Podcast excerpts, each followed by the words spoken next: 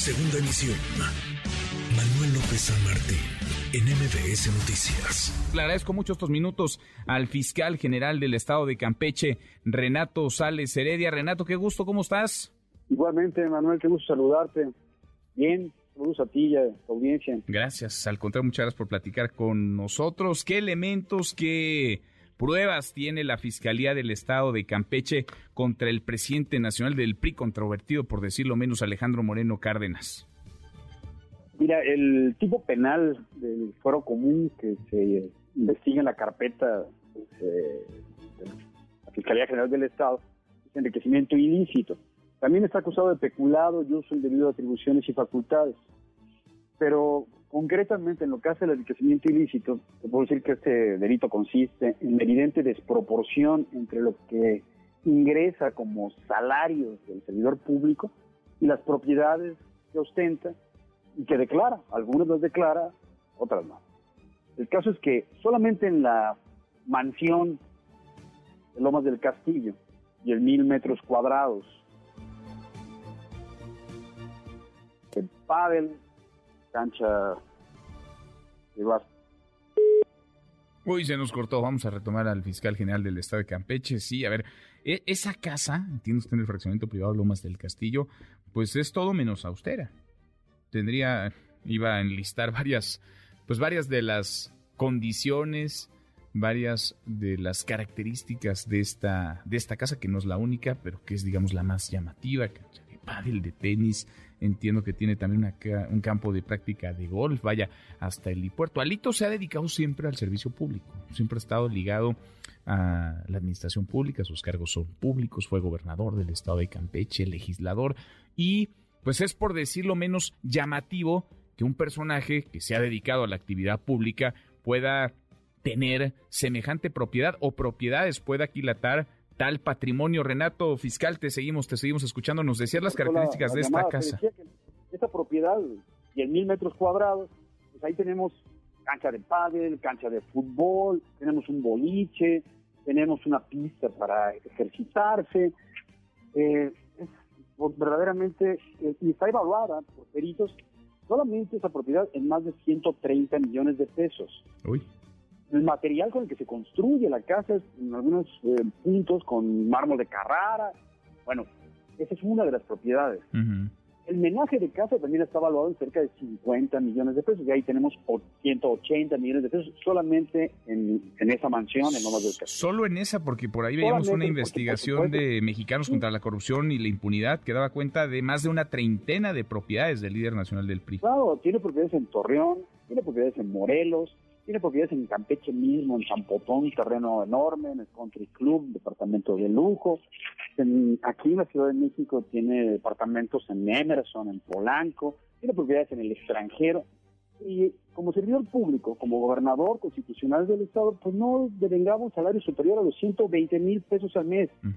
Con 120 mil pesos al mes puedes tener ahorros, puedes vivir decorosamente, pero no puedes, en nuestra opinión y en la opinión técnica el Ministerio Público no puedes tener una fortuna como esta. ¿Qué pasa?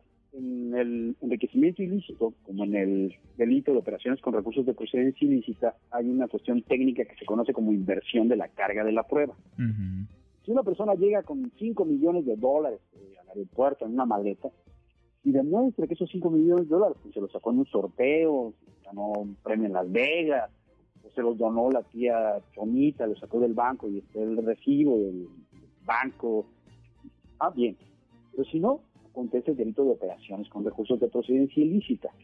Quien tiene que demostrar la licitud de los bienes que ostenta como propietario, de los bienes de los que es dueño, es precisamente el presunto imputado. Mm. Para conducirlo a juicio, como goza del foro constitucional, según el 111 del texto fundamental, pues hay que proceder en lo que se conoce como desafuero, que es un juicio de procedencia. La Fiscalía lleva ante la Secretaría General de la Cámara un escrito solicitando que turne a la sección instructora para que esta a su vez, en los 60 días que tiene de plazo, instruya, valga la redundancia, en caso y amplíe documentales, amplíe periciales, solicita el, la gente del Ministerio Público quizás alguna cuestión más, en fin. Lo que tenemos en la carpeta son precisamente sus declaraciones patrimoniales.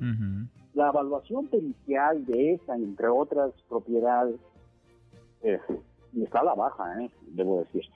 Eh, y es la evidente desproporción entre lo que se percibe como, insisto, como servidor público y los bienes de los que se ostenta como propietario. Ahora, entiendo que esa, esa, digamos, esa facultad que tiene la sección instructora de retirarle el fuero y después someter, digamos, ese dictamen que generen al Pleno para que se haga lo conducente, no declara ni culpable ni inocente Alito. Es decir, lo que declararía es si hay elementos o no para que le sea retirada esa protección y entonces pueda responder ante una autoridad. Lo dicho para conducirlo a juicio.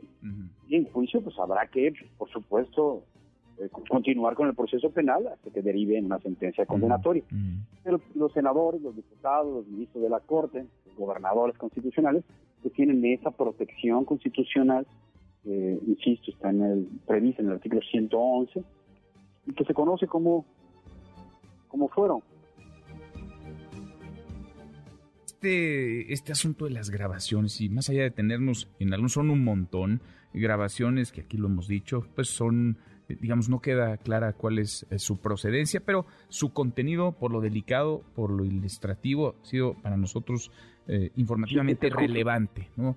Eh, y, creo que vale la pena, digamos, eh, contextualizar con eso, porque no sé si con base en esas grabaciones también se está construyendo el, el expediente o la investigación, o si el tema de las grabaciones queda fuera. Los, los, audios no están en la carpeta de investigación. Porque Ni en la federal ni en la local, porque debo decirte también que hay una carpeta de investigación abierta en el foro federal, en la mm. Fiscalía General de la República, por otros dos tipos penales que son del orden de la Federación, que son defraudación fiscal, en donde interviene la Secretaría de Hacienda, y operaciones con recursos de procedencia ilícita, en donde interviene la Unidad de Inteligencia Financiera de la propia Secretaría. Mm, bien. Interesante esto, esto último que refieres. Hay investigaciones estatales también a nivel eh, federal. Alito ha dicho que lo van a tener que matar, está acusando revancha. ¿Qué le dirías, fiscal? ¿Qué le dirías, Renato?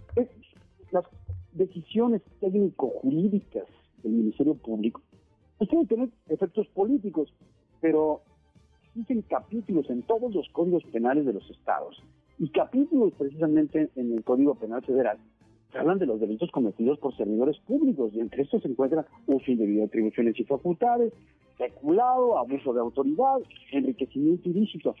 No es una cuestión vinculada con su origen partidario o con su eh, la votación en el Congreso, es una cuestión vinculada con insisto, la, una denuncia de hechos sentada por, y la evidente, porque es evidente, desproporción entre lo que le venga como servidor público y lo que ostenta como propietario coches de lujo, camionetas, bueno, en fin.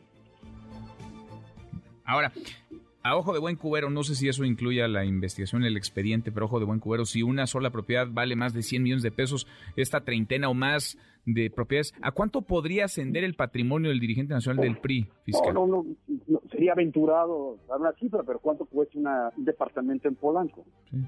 por lo menos, no sé, un millón de dólares, ¿no? Unos 20 millones de pesos. Que sería aventurado, porque son muchísimas propiedades en distintos lugares del país y también en, en el extranjero. pero hablamos de, ¿qué? ¿Decenas? ¿Cientos de millones de pesos? Pues sí, así es. Cientos de millones de pesos. Bueno, pues arranca esta ruta, este camino. La Fiscalía ya hizo lo que tenía que hacer ante la Cámara de Diputados. Le toca ahora a la Cámara de Diputados hacerlo conducente. Le tocará a la sección instructora. Pues vamos platicando en el camino, Renato Fiscal. Muchas gracias, gracias por estos minutos. Un abrazo, Manuel. Un saludarte. Otro de vuelta, igualmente. Noticias.